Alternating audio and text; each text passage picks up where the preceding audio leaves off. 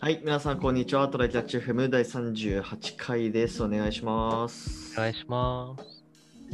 あの、我々もう30近いじゃないですか。そうですね。あと4日とかですよ、僕実は。あ、マあ、違う。ああさってとかだ、僕。 この収録時点でね。だからきっとこれが公開される頃には、僕は30です。あよろしくお願いします。はい、おめでとうございます。で さはい。あ、やっぱ、その20代前半の頃と比べると、やっぱ健康にすごいね、気を使い始めてくるじゃないですか、どうしても。わかるまん。運運動しないといけないなとかさ、そあと食事考えないといけないなとかさ、う、まあ、リモートだなのもあってさ、てか在宅なのもあって、運動がマジでね、ちょっともっと増やさないと思ってる。これも結構なんだろうなシリアスな問題でうん。でまああの前のポッドキャストでみたいに全あのポッドキャストでも言ったけどあの、うんジム通うようにしたりだとかまあいろいろなこう策を打ってるんですけどうん。まあなんかもうちょっとなんだろうな網羅的に勉強したいなと思ってはい。そういうなんか本をね最近いろいろ買ってるんですよ。ほなうんかほこうう。目につまあその健康本じゃないけどまあなんかその何主婦が読むような怪しい健康本とかじゃないけ どなんだろうなアマゾンで言うとなんかレビュー高かったのはうん。なんか最強の体調とかさあ、聞いたことある。あれそれってあれかあの、なんだっけ、パレオダイエットの人鈴木なんとかさんあ鈴木優さん鈴木優あれでしょ、うんあのメンタリスト DAIGO が一番尊敬してる日本人だがなんだか言ってたあのいろんな健康論文を読み漁って実際に試してみてる人みたいそなう人そうでしょそうそうそうその人の本とかうんまあ、そういうちょっと Amazon で、まあ、そういうレビュー高そうなね、やつをいろいろ見てるんだけどね、うんう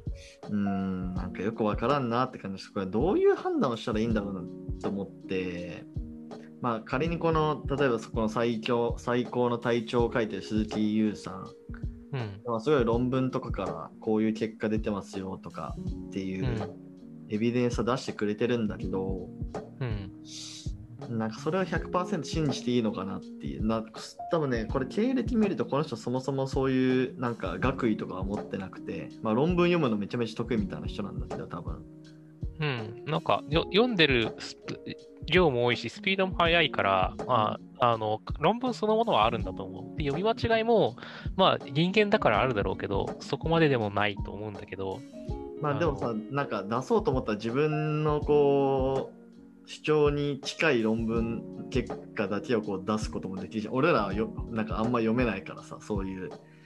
そうそうそうう、んどれを選ぶかってのはあると思うし、なんか見たことある批判としては、あのその論文の信頼性みたいなものにをあんまり言及してやってないから、そうそうなんか怪しい論文持ってこられてもこっちは分かりづらいみたいなのはあるよね。うんうんうんうんまあでもそういうのをねまあいろいろ読みながらまあ例えばなんだろうななんか腸腸に関するうん、あのー本とかねそこらへんなんかその結局その食べたものをいかに体の糧にするかほいほう。いうところが重要ですよみたいなことはやっぱどの本もなんか言ってる気がするなあこれだ腸が腸が全てっていう本聞いたことあるね、なんかね。まあ、これは多分ねあの外国の人が書いたうん。のを翻訳されてるやつかな、うーんまあ、でもその結局はまあ大体どの本もその発酵食品食べましょうと、ああ、それはよく言われるよねなん。かキムチとか納豆とかヨーグルトとかうんうん。今日の菌をまあ活性化させてそうそうそうなんかちゃんと栄養を取り込むみたいな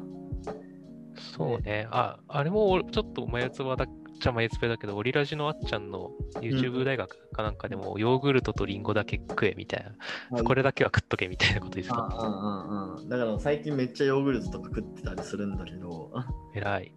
であとねなんかサプリはまあ取りましょうとか、サプはリいではい。それなりにこう栄養をそう補いましょうみたいなうん。でまあ俺もサプリ全然わかんないからまあ今までちょっと飲んだことはあったけどうん。なんかドラッグストアで買った、あのーネイチャーメイドのマルチビタミンとか、はいはいはいはい。ああいうのちょっと飲んだことあるけど、なんかそういう、それ以外のやつってあんまよく分かってなくて、そもそもサプリって、どれを飲めばいいのみんなその、これを飲んだ方がいいですっていうの書いてあるんだけど、うん。でもいいですって言われてるやつすべて飲んでた ら、意味がないから、もう一日、あのー、錠剤を何個飲むんだって話になるから、そうね。だから自分のが普段食べてるもので足りてない栄養は何なのかから始まるんじゃないで、うんそれで実際困ってるのかどうかっていうところで、うんうんうん、だから一時期そのなんか在宅になった上に日照時間も短くなって全然日光浴びてねえなと思った時に効くのかわかんないけどビタミン D のああね、それはあったりとかそうそううんあとあの生姜はさすげえ体にいいっていうしまあ多分なんか今までの昔の人の知恵としてもあの論文とかとしてもまあ多分そうってなってるからただ僕はあの生姜苦手なんですよあ、そうなんだ。僕自身がそうあの生姜焼きとかのレベルは大丈夫なんだけどガリとかね紅生姜が食えないんですようーん、なるほってどこね。とは、そうそう。ってことは僕には生姜は体にいいんだけど、僕には生姜の成分に関する成分がおそらく不足してますと。ということで、僕はなんか生姜に関するサプリはなんとなく飲んでるよ。とね。みたいなことはやってるけど、ああとそれは、ある、あの、クイズ作家で YouTuber もやってる人がめちゃめちゃダイエットに成功してて、その時に、あ、あのー、なんだっけ、カプリティオチャンネルの人か。そうそう、古川さんがね、うんうんうん。あの人のやってた中に、そのヘパリーゼとその生姜のサプリで、あの肝臓をめっちゃ元気にする。で、あの肝臓は心臓よりをしのいで、あの体内の臓器のあのなんだ基礎代謝ナンバーワンらしいんですよ、えーどうやら。ってことは、そこに元気になっていっぱい動いてもらったら、カロリー消費されるよねっていうなるほどね。のと、まあ、実際、肝臓が元気ってことは、まあ、体のね、機能としてとてもいいことなので、あの、まあ、だったら飲んでみようかなっつって飲んでる。ちょっと、あの、他の要素、結局多分睡眠時間とかの方がさ、優位に働いちゃうから、うん明確な実感が今あるかって言われると分かんないけど、うーん。まあ、うん、ちょっと試、まだしばらく試してみようかなと思ってるよ。そうそうで、まあ、その、まあ自分にさ、足りない栄養素うん。をやっぱ知りたい。これ、病院に行けばいいのかなどうなんだろうね。ななん、か、なんかしん、なんか検査みたいなのしてほしいんだよね。まあ、お金払うから。血液検査をしてもらうのか、なんか食事も全部つけときたいよね、その場合。何、何食べましたっていうのが分かれば、まあどねのぐらい栄養取れてるか分かるもんね。うんうんうん、なんかねそういうなんかなんだろうなそういうパーソナルトレーナーじゃないけどパーソナルコーディネーターみたいな人がついてついてくれるサブスクサービスとかあったらマジで欲しそういだねな。そうあの、痩せに限らないライズアップね。 そうそうそうもう単純にそのあなたこのえー栄養足りてないからこのサプリ取りましょうとかサプリコーディネーターみたい なあったらねすげえ嬉しいな、まあ、1万円くらい月1万円くらい払えそうだなそう結構ね、いい、あれかもしれない、ビジネスかもしれないですね、それは。うんそうそうそうまあなんかそういう感じでね最近ちょっといろいろ本とかあのあさってるんで、まあなんかまたいい情報があればねちょっと共有しますばはいぜひぜひお願いします。はい、えーっとじゃあ今日の雑談はこんなこれくらいにして、ね、本題の方がえーっとまあリモートワーク関わらずの話だけどまあ我々特にまあでも今ほとんどだと思うけどチャット使うじゃないですか仕事中、うん。うんでまあ最近とかだとスラックとかマイクロソフト Teams とかめっちゃ普及してきてるから、まあ大体の人はチャット使ってると思うんだけど、うん。なんかその、まあ、リモートワークになって特にチャットだけであのいろいろコミュニケーション取るようになってきて、えーでで、まあ、なんかそこでなんかこう意識してることありますみたいなちょっと話をしようかなっていう。はいはい。大事だね。結構生産性に関わる。そうそうそうそう。なんかね、まあなんか、なかなか伝えにくいこととかあるじゃん、文面では。まあその時は Zoom で話しますみたいなこともあると思うけど、あるね。でもまあ、あい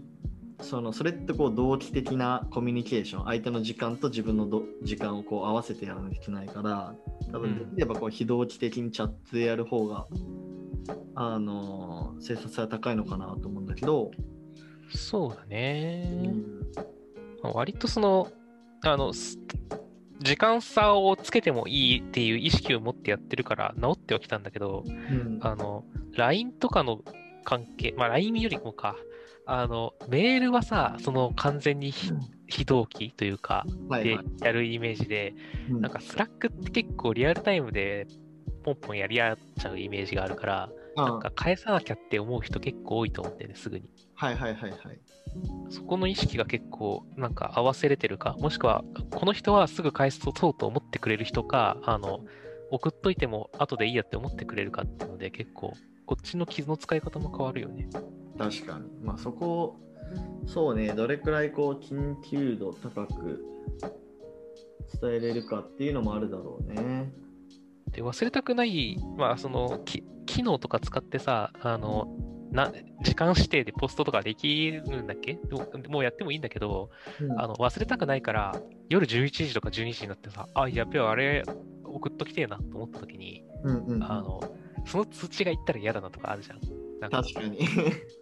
でもその人が通知切ってたら、ああ、じゃあ今送っとこうっつって、あの、ご回答明日でいいですって頭に1行目につけたら、まあなんか通知が来た時も、そこだけピュッて見えて、あの、携帯で通知とか受け取ってても無視できるなとか、そういうのも考えながら送ってるけど。はいはいはいはいなるほどね。そういう気遣いとかはあるのか。なんか、えっと、俺が、まあなんか、たまにというか、あのうん、気をつけたりするのは、うん。まあ、ひやっぱ、チャットだけど、あんまりやっぱラリーはしたくないじゃん。何回も何回も。たまにスラックとかでさ、スレッドでなんか、うん、 50とか100とかいっちゃ う。から確かにね。あんまりこうチャットに貼り付きたくないなっていうのは個人的にもあるから、うん。できるだけそのラリーを少なくしたいっていうのを思ってて、うん。だからそのチャット送るときに、なんか次の展開まであの予測するというか、ただう、ん。何々でいいですかってだけ送るんじゃなくて、うん。何々でいいですかもしいいんだったらこうしときますねっていう。ああ、そうね。あーでもあの比較的角度の高い方のオプションについての次のアクション、そうね。なんかそれで、じゃあそれでいいよって言われたら、じゃあそれやっとくねって言っといたから、あの、もう返信しないか、そうそう了解ですのスタンプでぐらいですってあー話だよね。あーあーっていうのは、まあ、たまにやったりするというか、まあ、まあその意識してることかなと思う個人的には。そうだねうん。なんか、うん、そういう感じの、まあ多分、チャットに限らずなんだろうけどね、なんか大事だよね。あの、うねうん、これどうしたらいいいいですかって言うから、あのオープンで聞くなみたいなやつね。なんか、そうねこういう状況なので、こうしようと思ってます。で、なんか、こう、場合によってはこうなのかなと思ってます。どっちがいいですかとかさ。まあ、せめてなんか、オープンにしないとか、あの、まあ、こう、こうじゃない場合は、あの、こっちやっていいですかとか、なんか、こう、そのさ2回分ぐらいのラリーをなくせるようなやり方 で。大事だよねっていうか、なんかそれ結構、俺、あの学生時代にインターンしてる時にめっちゃ注意されてて、なんかポジション取るみたいな、あうん、その何々やってもいいですかじゃなくて、何々やろうと思ってるんですけどいいですかとか、あ、そうだね。うん、なんかそれも確かに大事な気がするね。なんか、なんだろう、働いてる間に自然とそれをやらなきゃっていう気分になってる、気分、気分になってる。なんでだろうね。うん多分、ね、感覚としてはなんだけど、僕のうん、 7割から8割ぐらいは、その方が最終的に自分が楽だから、ああ、まあね、確か に。なんか、ラリーもしなくていいし、こうする僕はこうなんだよっていうポジションを示したから、なんか、それを、もうボールは一旦あっちに移るじゃん。確かに。っていうのはある。で、なんか、あと2、3割は、そうしないと、やや言ってくる人が、てかな、なんか、もやっとしてくる人がいそうっていう、 そのさっき宮地が言ってた怒られるの話ね、うんうんにうんうんなりそうだから、なんか、結局、それをやってるのが円滑に進む気がするなっていうなん感かじで。次のアクションはもう完璧に相手に委ねちゃうと自分もなんかね、しんどいしな。うん。自分の持っていきたい方向にやっぱ、ね、なんか誘導したいもんな。そうね。うんそうだな、まあ、あとは、なんだろうね、まあ結構これも当たり前、俺らが当たり前なのか分かんないけど、スタンプとかいかに使うかみたいな、絵文字ああ、そうだね。使うかってことだね。なんか、スタンプで済むものは、なんか、了解ですってスレッドにつける、あの、まあ、目上の人にはちゃんと送った方がいいかなっていう意識が働くのもあって、了解ですだけスレッドでつけちゃう人もいるけど、あーあれ、スレッド開かないとわかんないじゃん。あの、了解ですって書いて、スレッド開いたら了解ですだけ書いてあるみたいな。わかんない、Teams って分かんないけど、スラックってあのスタンプ気づきにくいよね。ああ、あれ通知来ないよね。通知ね、来てる、あ、設定次第なんだ、あれ。あ、いや、えっとね、あのカカカってやつは来ないんだけど、多分うん。でもななんんかかみ、その未読の白がつくとかそういう感じかな。えっと、サイドバーの上の方になんかついたよみたいなやつが出てくるんだよね。あんま気づかない。ああ、確かになんかオールアンリードとかと同じ感じで、なんかリアクションされたよみたいな、あの、欄が、一覧見てみれるとこがあって気がする。まあ、あれ気づきにくいから、あのー本当にあの向こうがよ、あのーなんだろうな、お願いしますとか分かりましたっていうことを俺がリアクションしないと、向こうが相手にすあの次に進めないっていう時は、うん。あのもうそのテキストでお願いします、それでお願いしますみたいな形で送るけど、うん。なんか「ありがとうございました」とか「了解です」とかなんかその、まあ、あってもなくてもいいけどうん。なんかとりあえずなんか相手にそのお気持ちとしてなんかこう送りたい時はスタンプでやってる感じがするな。そうだね。うん、あと、その、同じ了解ですでも、そこで話が終わっ、すでに終わってる最後の相づちとしての了解ですみたいなのが、そうそうそうちょそっう。とあるじゃん。あの、これやっといてくれるって言われた時の、あ、了解ですは、うんあの、まだ受領してないから絶対メッセージの方がいいとそ思ううんだそようねそうそうそう。でもなんかこう、もうやるよねっていうのが決まった上で、じゃあよろしくって言われた後の了解ですは、スタンプでいいじゃんっていう話なんで、そうそうそうそこねこの、辺なんかちょっと違うよな。うん。だから相手に明確になんか、なんだろう、相手が後でそのメッセージ見て、あ、スタンプついてる了解して送ってくれたんだなっていうので済むものか、ななんか本当に了解してくれたっていうのが今分かった方がいいものかって、今、宮ちゃんが言った通りなんだけど、 そう、あるよね、実際。あるあるある。まあ、あとスタンプというか絵文字の使い方としてはうん。なんかそのテキストだけだとなんか冷たく伝わっちゃうなみたいな 時 仕事だからいいだろって言っちゃダメかな。いやでもやっぱりさ向こうにちょっとあまりこう不安を与えずに気持ちよくこう働いてもらうっていうためにはなんそうかだね。お尻に絵文字をつけてうん。まあなんかちょっとなんだろうなあの汗マークあ汗かいてる顔顔文 字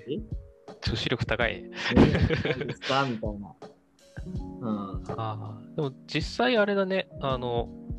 ポポジションに確かによるよね。あの、プロジェクト入ってすぐとか、自分があんまりその日が浅いけど、自分が先輩とか自分が上司とかだった時は、確かに。に気を使った方がいいと思ってて、新入社員研修でちょっと運運営側やってた時は、うちょっんと、気,、気使ってたわ、そこ、確かに。まあ、はいはい。まあ、そうね。まあ、ちょっとやっぱ、えーっと、そういう、まあ、ちょっと格格上というか、目上の人にはちょっとあんまり使いづらいけど、うん。まあ、同期か、それより下かくらいの人には結構絵文字使って、なんか雰囲気和らげるみたいなことはやってるかな。そうね。まあなんか、それって結構、なんかチャットのなんなんていうのかな強みというかなんかメールだそとうあんまりさ絵文字とか使えないじゃん 顔そうね。うんなんかちょっと現実に近づけれるというか、まあ現実でも気にしてることじゃん。その時間帯の話はまあちょっとあ難しいけど、あの、うんどのぐらいの返事をしておくかとか、あの、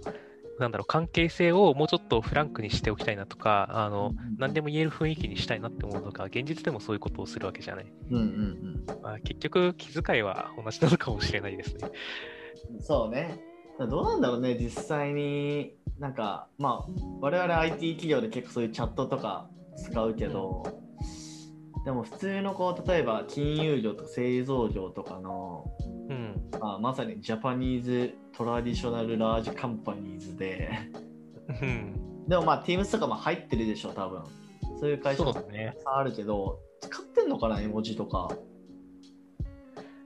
どうなんだろうね。僕、うちの会社と他のなんか友達のとこのスタートアップととかしか知らんから、あれなんやけど、でも使ってる、あ、でもツイッターかなんかで使ってる会社があるのを見た気がするな。あ、そうだ、こういうことのことやってるよみたいなので、今後多分どっちにしろ増えていくと思うよ。やっぱり、あの、世代としてさ、あの、LINE、メール、携帯のメールをあんま使ったことないけど、ラ LINE がデフォだった世代がどんどん社会人になって、うん、で、もう基本インスタのダイレクトメール使ってますみたいな人もはいはいはい出てきてみたいな、だからどんどんそうなっていくんじゃないなるほどね。確かに確かに。そうね。ああと、まあ、これも結構、まあ、どうでもいいっちゃどうでもいいなんかはい。あの遊びみたいな話なんだけど、はいなんか俺結構使うのが、まあ、会社であんま使ったりはしないかもしれないけど、うんあのジッフィーっていうなんかスラッフィー。クのアプリみたいなやつあって、ほでなんかスラッシュスラックでスラッシュ、う。うん。まあ、例えばソーリーとかスラッシュあ違うスラッシュジッフィースペースソーリーとかスラッシュジッフィースペースなんかコングラチュレーションとかうん。やるとその GIF を検索してくれるのよそのスペースの後のワードでへー。でその中から一つをクリックするとその GIF をもうスラックに投稿してくれるみたいなへえ。てか、ジフなんだけど J なんだね。ジッフィー。へえ。んいや、あ、違うか。これ、あ、これ別のジッフィーか。うん、これが G- GIPHY の方か。 GIPHY かなそうそうそうそうこれのススラックアプリかななんか、てかい似たような名前がいろいろあるな。なるほど。へえ、そういうのあんだ。確かにちょっと、ね、仕事だと場所、物を選ぶけど、面白そうやな。これ結構面白いよなんかそもそも自負自体がめっちゃ面白いからうん会社に入れるのはちょっともしかしたらしんどいかもしんないけどそうだね。会社でそんなに、会社でふざけるのってさ、なんか社長の顔をアイコンにするとかさ、なんかやってたやつとか、あとはまあ、せいぜいなんか OK っていう時のスタンプに OK 牧場があったから使ってるとか、そのぐらい かな。OK 牧場で怒る人あんまいないからね。まあねでもなんか地味にあの自負自負市場ってなんかすごいあのあるらしいよへえ、やっぱか軽いし、ちょっと使い勝手がいいからかうな。んうんまあそんな感じっすね俺がなんかスラックとか使ってる時になんかやってることといえばそうだね。なんか、あれだね。皆さんこういう、このなんか気の使い方もあるよみたいなのがあったら、コメントってつけれる、あ、フォームを用意した よね。そうねねなんかコ、メント欲しい来てくなださい。まあ、じゃあ今日はこんな感じで終わりましょはい。う。はい、じゃあありがとうございました。ありがとうございました。またねー。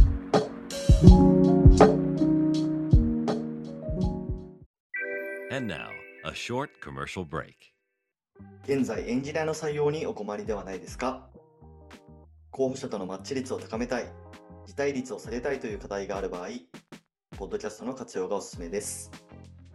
音声だからこそ伝えられる深い情報で候補者の興味関心を高めることができます。株式会社ピトパでは企業の採用広報に役立つポッドキャスト作りをサポートしています。気になる方はカタカナでピトパと検索し、X またはホームページのお問い合わせよりご連絡ください。